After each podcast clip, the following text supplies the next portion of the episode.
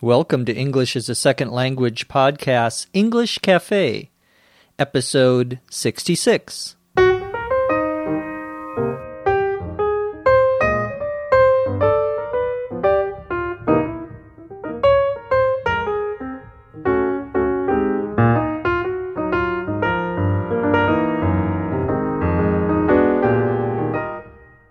This is English as a Second Language podcast, English Cafe, episode 66.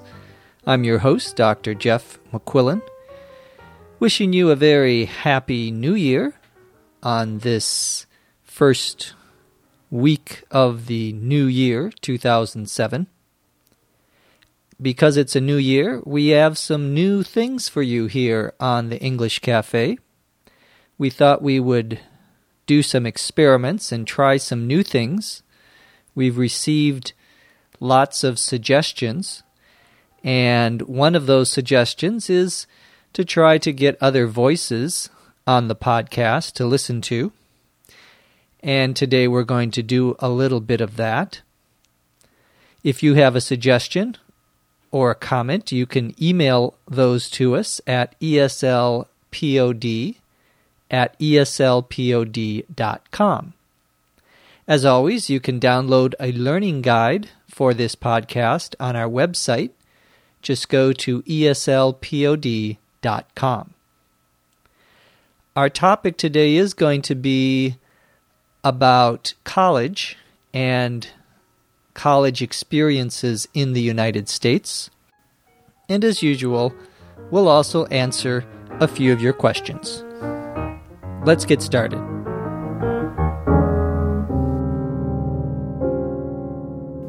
Our first segment, our first part today, is going to be something that I'm going to call Ask an American, where we interview or talk to someone and try to answer questions that you might have of an average or typical American if there is such a thing as an average person in a country. This is a good way for you to get to hear other voices. It's also a way for you to ask questions, not just about language, but other things that you want to hear about. And that's what we're going to do today. One of the ways that we're going to do this is that I'm going to ask other people who have podcasts, different types of podcasts, some of these general questions. Our first American that we're going to ask a question of is Rob, who is the host of a podcast about podcasting. He interviews other podcasts. He's also interviewed me on his podcast. If you go to our website and look under the What's New section, you can find the information to listen to his interview about me and ESL Podcast. So I thought it would be nice to interview Rob and ask him a question. The question that I asked Rob to answer is one that many people have suggested that I talk about on the podcast. And the question is tell me about your university experience, your college experience. What are some things you liked, and what are some things that you didn't like? Rob is going to tell us about his college experience. He's going to speak a little faster than I do normally, but don't worry about that. We're going to listen to it once, and then I'm going to go back and explain some of the things he talks about. He's going to talk about where he went to school. He's going to talk about what kind of school it was, who who ran the school, who was in charge of the school. He's going to talk about what some of the famous things are of his university and he's going to talk about some things he didn't like about his college experience. It is about a three and a half, four minute answer. So we'll listen and then we'll come back and we'll talk about it. Here's Rob. Hello, this is Rob, host of the Podcast 411 podcast and co author of the book Tricks of the Podcasting Masters. For my undergraduate degree, I went to the University of Dayton, which is in Dayton, Ohio. University of Dayton, while the name might not sound like it, is actually a Catholic university. And unlike most Catholic universities, it is not a Jesuit school, it is actually a Marianist school. Although I can't really remember what the difference is between a Marianist school and a Jesuit school, other than to say Dayton is one of three or four major Marianist universities compared to the hundreds of major Jesuit schools. What I really loved about the University of Dayton was the size of the school and the class size.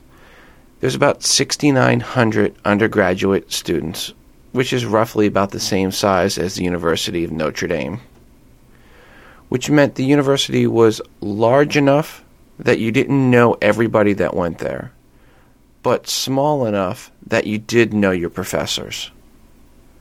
At UD, which is what we call the University of Dayton, the average class size was roughly 15 to 18 students. As a matter of fact, the largest class anywhere on campus was 100 students. The vast majority of classes were 15 to 18 students, and I had a couple of engineering classes that were actually only three or four students. So you really got to know the professors we would often have parties in the ghetto, which is the off campus area at the University of Dayton, and many of the professors would come down into the ghetto and party with the students. It was a very social environment. The real passion, however, at the University of Dayton is college basketball. The University of Dayton has one of the best college basketball arenas in the nation.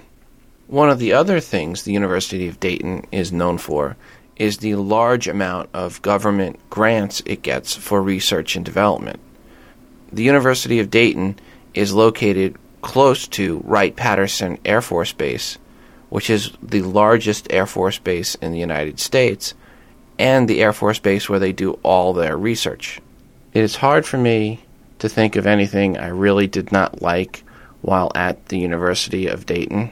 However, if I was to pick one thing, it would most definitely be the student loans I acquired while at the University of Dayton and had to pay back after graduating from UD. This is Rob from Podcast 411. You can go to podcast411.com to hear my show where I interview other podcasters to find out what their shows are all about. I hope you were able to understand most of what Rob was saying. He did use some vocabulary that I think it would be good for us to talk a little bit about. He tells us that he went to the University of Dayton in Dayton, Ohio, which is in the eastern part of the United States. He says that this is a Catholic university, a religious university that is run by the Roman Catholic Church. This particular university, he says, however, is somewhat special. He says, And unlike most Catholic universities, it is not a Jesuit school, it is actually a Marianist school. In the United States, as in other countries, there are many religious universities. Most of these, or many of these, are run by operated by one part of the church, what we call the Jesuit, J E S U I T, order, which is a group within the Catholic Church. Rob says that his school was not a Jesuit school, it was run by a different group called the Marianist. He also says he doesn't know the difference, but he knows who owned the university. Rob says one of the things he liked about his university was the class size. The number of students was not too big in each class, and the university was not too big. He says There's about 6,900 undergraduate students, which is roughly about the same size as the University of Notre Dame. So there are 6,900, 6,900 students, which Rob says is roughly the size of the University of Notre Dame. Roughly, R O U G H L Y, when we talk about numbers, means approximately, about the same. The University of Notre Dame is another famous Catholic university in the United States, most famous for its football team, its American football team. Rob says he liked the small classes. He talks about the class size. And then he says, As a matter of fact, the largest class anywhere on campus was 100 students. the expression as a matter, M A T T E R, of fact, is just another way of saying in fact, or here's another reason why this is true. You might say, for example, Ohio is cold during the winter. As a matter of fact, it snows there. I'm giving you more evidence about how cold it is in the winter. Rob then says, The vast majority of classes were 15 to 18 students. The expression vast, V A S T, majority, means mostly, most of the classes. A majority is more than 50%. A vast majority would be 70, 80, 90%. Rob then talks about an area near the university where there were a lot of restaurants and bars that the students and the professors would go to socialize, to talk to each other, to have fun. He uses the verb to party. He calls this area the ghetto. Normally, a ghetto, G H E T T O, is a poor part or a poor area of town. But I guess in Dayton, Ohio, this is the word they use for the area near the university where there are lots of restaurants. Rob then talks about what is most popular at the University of Dayton. The real passion, however, at the University of Dayton is college basketball. The University of Dayton has one of the best college basketball arenas in the nation. So the passion or the excitement, the interest at the University of Dayton is in college basketball. He says that the university has one of the largest arenas. An arena, A R E N A, is a big stadium, a big place usually to play some sort of sporting game. Rob then talks about another thing the university is famous for, and that is the money it gets from the government, what are sometimes called grants, G R A N T S.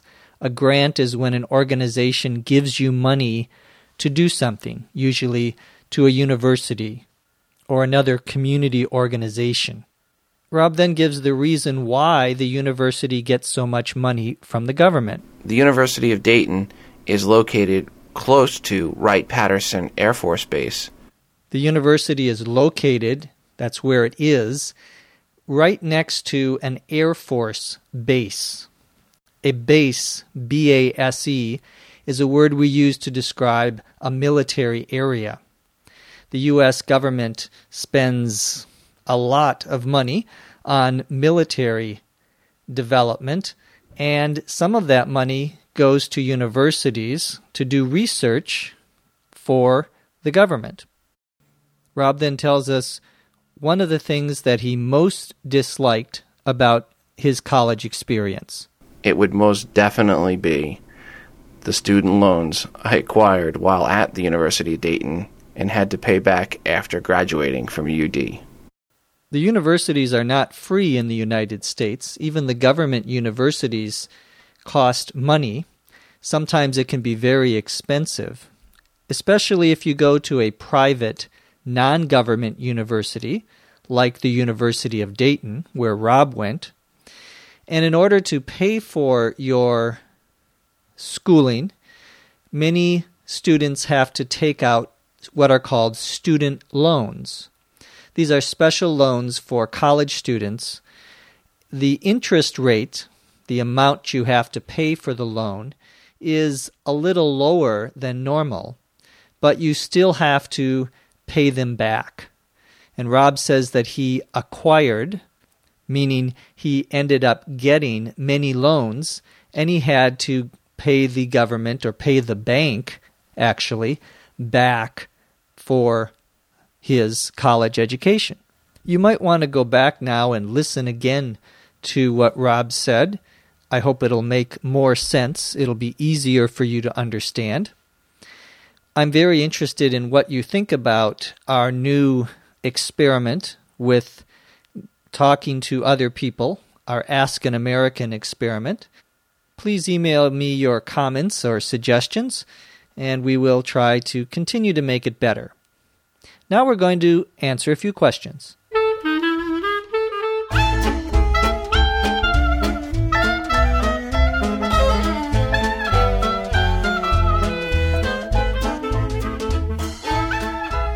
Our first question comes from Thomas in Malaysia. Thomas wants to know the meaning of the expression all but, B U T. For example, in the sentence, it was all but certain that she would not marry him. The meaning here is the same as nearly. It was nearly certain, means it's almost but not 100%. Another example the assignment, the job that he had seemed all but impossible. It wasn't impossible, but it was almost impossible. It was nearly impossible, very close to being impossible. Our next question comes from China. I'm going to have to spell the name X U D I A Q U A N. And the question has to do with the word or the spelling of the word specialty. The question is what's the difference between the spelling S P E C I A L T Y and S P E C I A L I T Y? Well, first let's define specialty. A specialty is something that someone is an expert in. A specialty can also be something you're just very good at. The restaurant's specialty is its lasagna. That's its best meal, its best dish. The difference between these two spellings is just US versus British English. In British English, there's an I after the L, and in American English, there's no I. So American English is S P E C I A L T Y, and in British English, it's I T Y. But the meaning is the same. The next question comes from Dmitry, and Dmitry is in the Ukraine. D M I T R I Y. Dmitry says that he wants to know the meaning of the expression, don't be a square. A square is a geometric shape, like a triangle, a circle, a square, has four sides on it. We would say it has four right angles. That's what we call a 90 degree angle. But this is a slang word, a slang use of this word. It means someone who is not very fun, someone who is boring, someone who is old fashioned, who doesn't like to try new things. This would be a square. the expression then, don't be a square, means don't be like that. The next question comes from Yaroslav, J A R O S L A V, in the country of Slovakia. Yaroslav's question is about the word moonshine, M O O N S H I N E. One word. There are actually two words inside of the word moonshine. There's moon, which is up in the sky. I think it's made of cheese. That's what they told me when I was a child. The moon, the earth and the moon. The moon goes around the earth. The other word is shine, S H I N E, and to shine is when something is bright.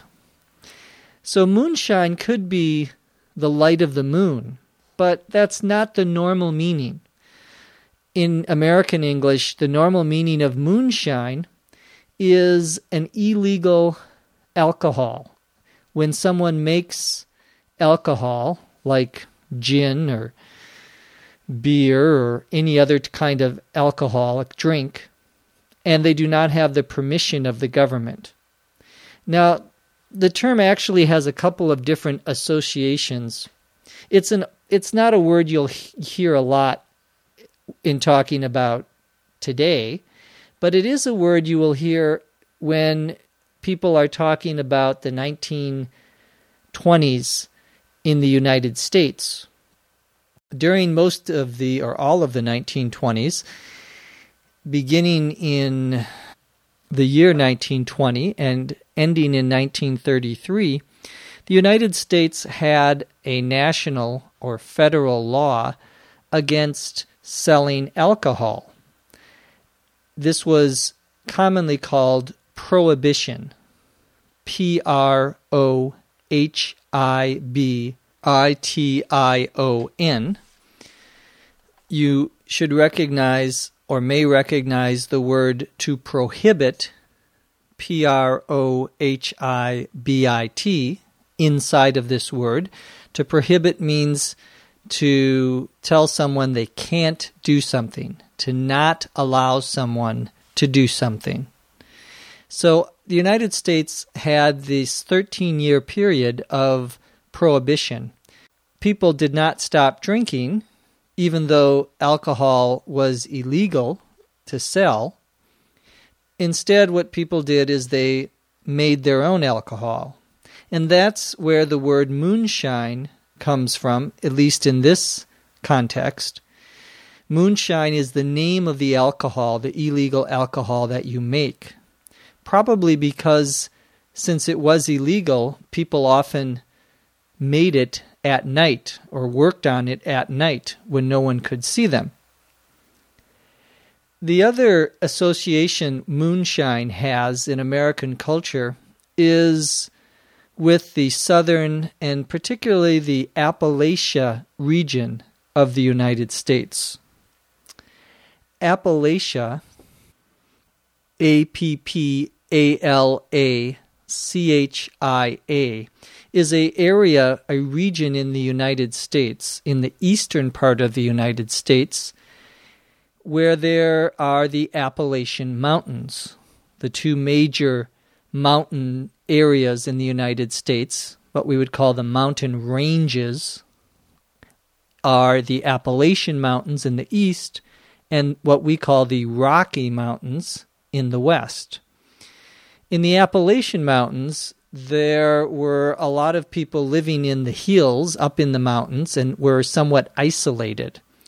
And so there began this tradition of seeing the people who lived in this area as being somewhat backward, as being not very modern. Another term, mostly a negative term, to describe people who lived in the hills would be a hillbilly H I L L B I L L Y. Not a common term anymore, but it does describe the people in a negative way that live in the mountains, and the idea is that they're very backward. especially in this Appalachian region of the United States. So moonshine also has a connection with that community, that culture. Though, of course, these are negative representations, not necessarily factually correct, but it is an association that most people would make with the word moonshine. Our next question comes from someone whose name I don't know, and I don't know where they're from, but I have their question. Sometimes people email me, but they don't give me their name or where they're from, and this is an example. So this is what we would call anonymous, A N O N Y M O U S, when you don't know the name of some author or someone who wrote something, you would say it's anonymous. So this is a question from Anonymous. and the question is what does the expression to cut, C U T, someone off mean? If you say, I was cut off on the freeway today, to cut someone off means to interrupt them if they're talking, or if you're in a car, to to go into their lane, go into their space in front of them, making them slow down. It, of course, is dangerous to do that when you are driving, though here in Los Angeles, people are often very angry when they're on the freeway because it's so crowded, and so you will get people who cut you off. That's part of living in Los Angeles, I'm afraid. That's all we have time for on today's cafe. Remember, if you have a question, you can email us at eslpod at eslpod.com. From Los Angeles, California, I'm Jeff McQuillan. Thanks for listening.